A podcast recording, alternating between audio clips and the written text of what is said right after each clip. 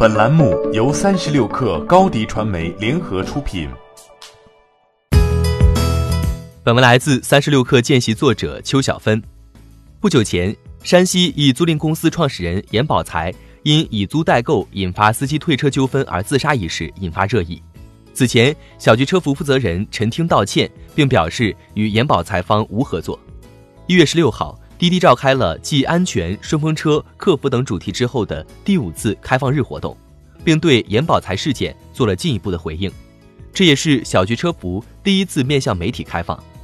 小桔车服方面数据显示，二零一八年三月至今，小桔租车平台上租车辆数从九万多台激增到五十多万台。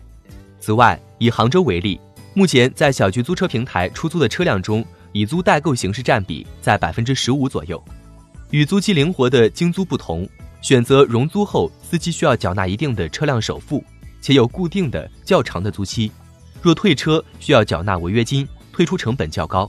而好处是在租期之后能用车，试用期间也有正规的牌照。不过，受到出行需求变化、口碑值、区位等因素影响，滴滴司机的收入并不稳定，导致司机租期还款成本压力较大。此前，在全国多地，司机也掀起了退车潮。其中不少租赁公司也存在着资金断裂压力。小桔车服副总经理杨俊表示，对于司机来讲，一辆车是一笔不小的投资，以租代购的首付、违约金会给一个家庭带来很大的经济损失。对于租赁公司，每辆车的背后也承担了相当高的资金成本、运营成本。司机一旦断供退车，将会影响租赁公司的经营。为此，不少地区也已明文禁止以租代购车辆进入网约车市场。小桔车服负责人陈听坦言，现阶段以租代购还不能适应行业的发展。二零一九年八月，小桔车服也已暂停了新增以租代购车辆加入。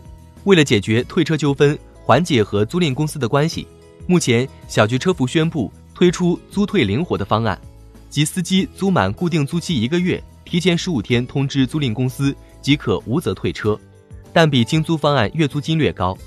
不过，小桔车服方面表示。在小桔车服暂停合作租赁公司以租代购后，仍存在个别司机私下通过高利率以租代购或者民间借贷等方式购车加入滴滴。租赁公司也存在阴阳合同问题。此前，滴滴出行、小桔车服宣布，一月九号至一月十五号暂停全国范围内网约车新司机注册审核工作，进行风险排查和流程优化。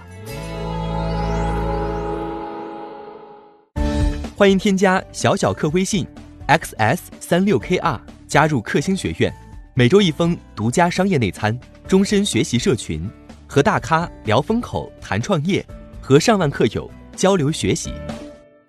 高迪传媒，我们制造影响力。商务合作，请关注新浪微博高迪传媒。